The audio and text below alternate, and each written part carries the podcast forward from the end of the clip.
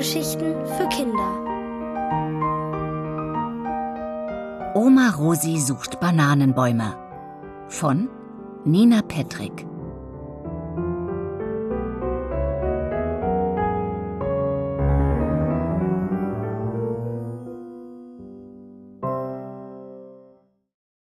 Alles wird gut. Toni wacht auf und erschrickt. Sie hat verschlafen. Oh je.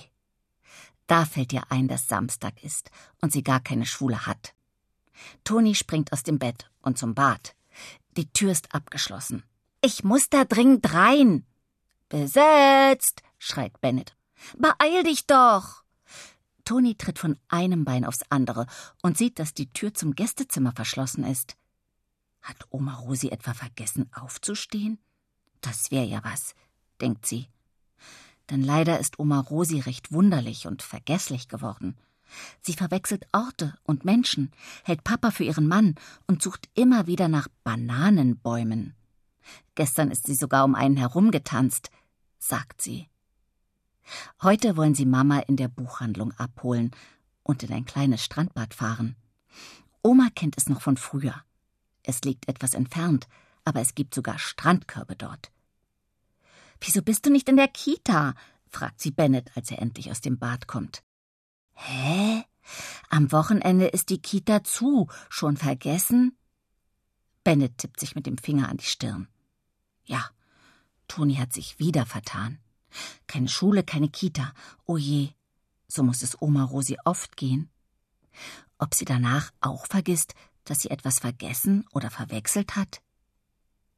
In dem Moment kommt Papa in den Flur. Guten Morgen, ihr zwei.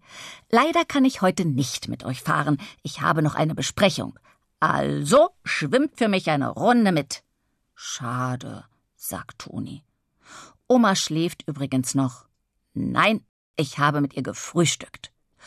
Hoffentlich ist sie nicht wieder losgelaufen und hat sich verirrt.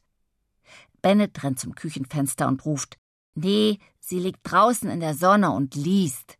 Das sind doch gute Nachrichten, sagt Papa und geht zu ihr hinaus.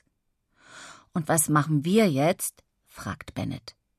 Ich zieh mich an und frühstücke, antwortet Toni. Bennett stöhnt.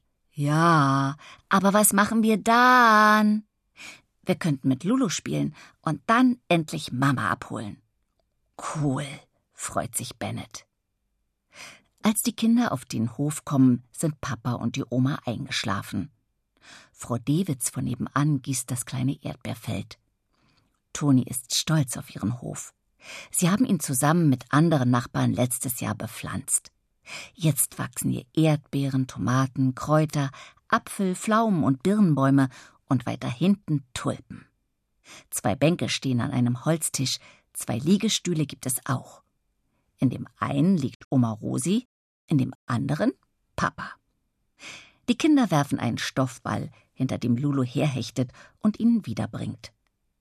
Toni versucht, Handstand ohne umzukippen. Das klappt aber nur, wenn Bennett ihre Beine festhält. Üben, üben, sagt Frau Dewitz. Toni nickt. Das tut sie ja. Da wacht die Oma auf.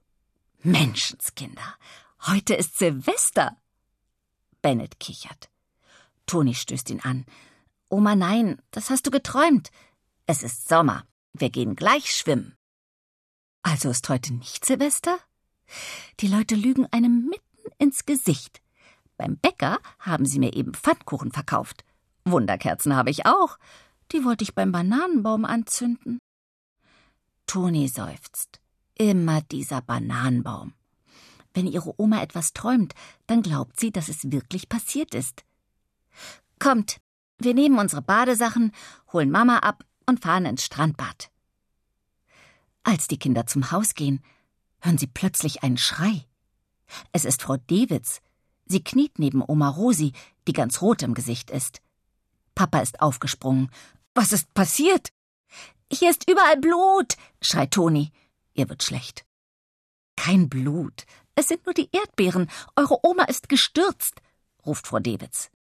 Oma Rosi ist über eine Schüssel Erdbeeren gestolpert, die Frau Dewitz eben gepflückt hat. Die Schüssel ist umgekippt und Oma auf die Erdbeeren gefallen. Toni und Bennett rennen zu ihr. Papa hält sein Handy hoch. Hab schon den Krankenwagen gerufen. Toni streicht ihrer Oma über den Kopf. Bennett hält ihre Hand.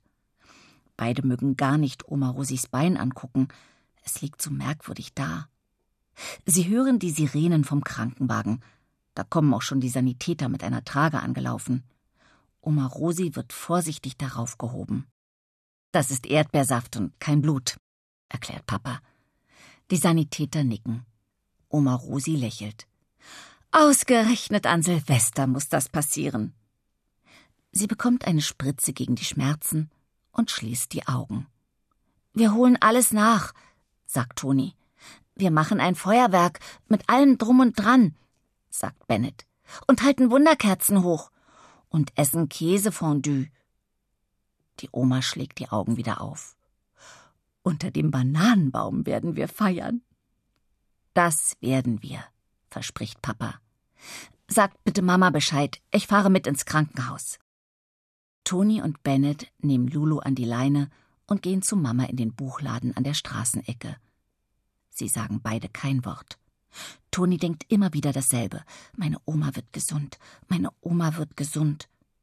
Mama wartet schon vor dem Laden auf sie. Papa hat sie vom Krankenhaus aus angerufen. So ein Pech, unsere arme Oma Rosi. Toni und Bennett reden durcheinander, fragen, ob die Oma operiert werden muss und was nun ist. Mama legt den Arm um ihre Kinder. Die gute Nachricht? Omas Bein muss nur geschient werden. Aber es ist klar, dass sie nicht mehr alleine leben kann. Sie braucht Hilfe. Sie kann zu uns ziehen, schlägt Toni vor. Aber sie ahnt, was kommt. Mama schüttelt den Kopf. Unsere Wohnung ist nicht groß genug. Wir arbeiten.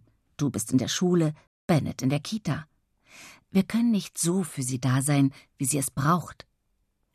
Aber es gibt noch eine gute Nachricht. Kommt mit. Die drei gehen eine Weile. Toni und Bennett wird es ganz warm. Sie stöhnen.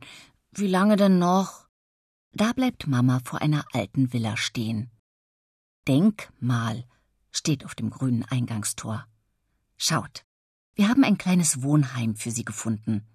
Papa hat hier schon vor längerer Zeit nachgefragt. Man weiß ja nie, wie es im Leben so geht. Jetzt ist ein Platz frei und wir haben sofort zugesagt. Man wird gut für Oma Rosi sorgen. Können wir sie besuchen? fragt Toni. So oft ihr wollt. Und Lulu kann sie auch behalten.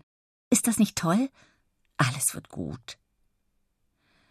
Toni steht vor dem Tor und denkt, dass die Villa gemütlich aussieht. Und dass es viel besser ist, wenn die Oma nicht mehr weit weg in einer anderen Stadt wohnt. Am besten wir besuchen sie gleich im Krankenhaus. Wir bringen ihr Bananen mit und erzählen ihr alles. Genau das tun sie. Und Oma Rosi schaut Toni, Bennett, Mama und Papa an und freut sich.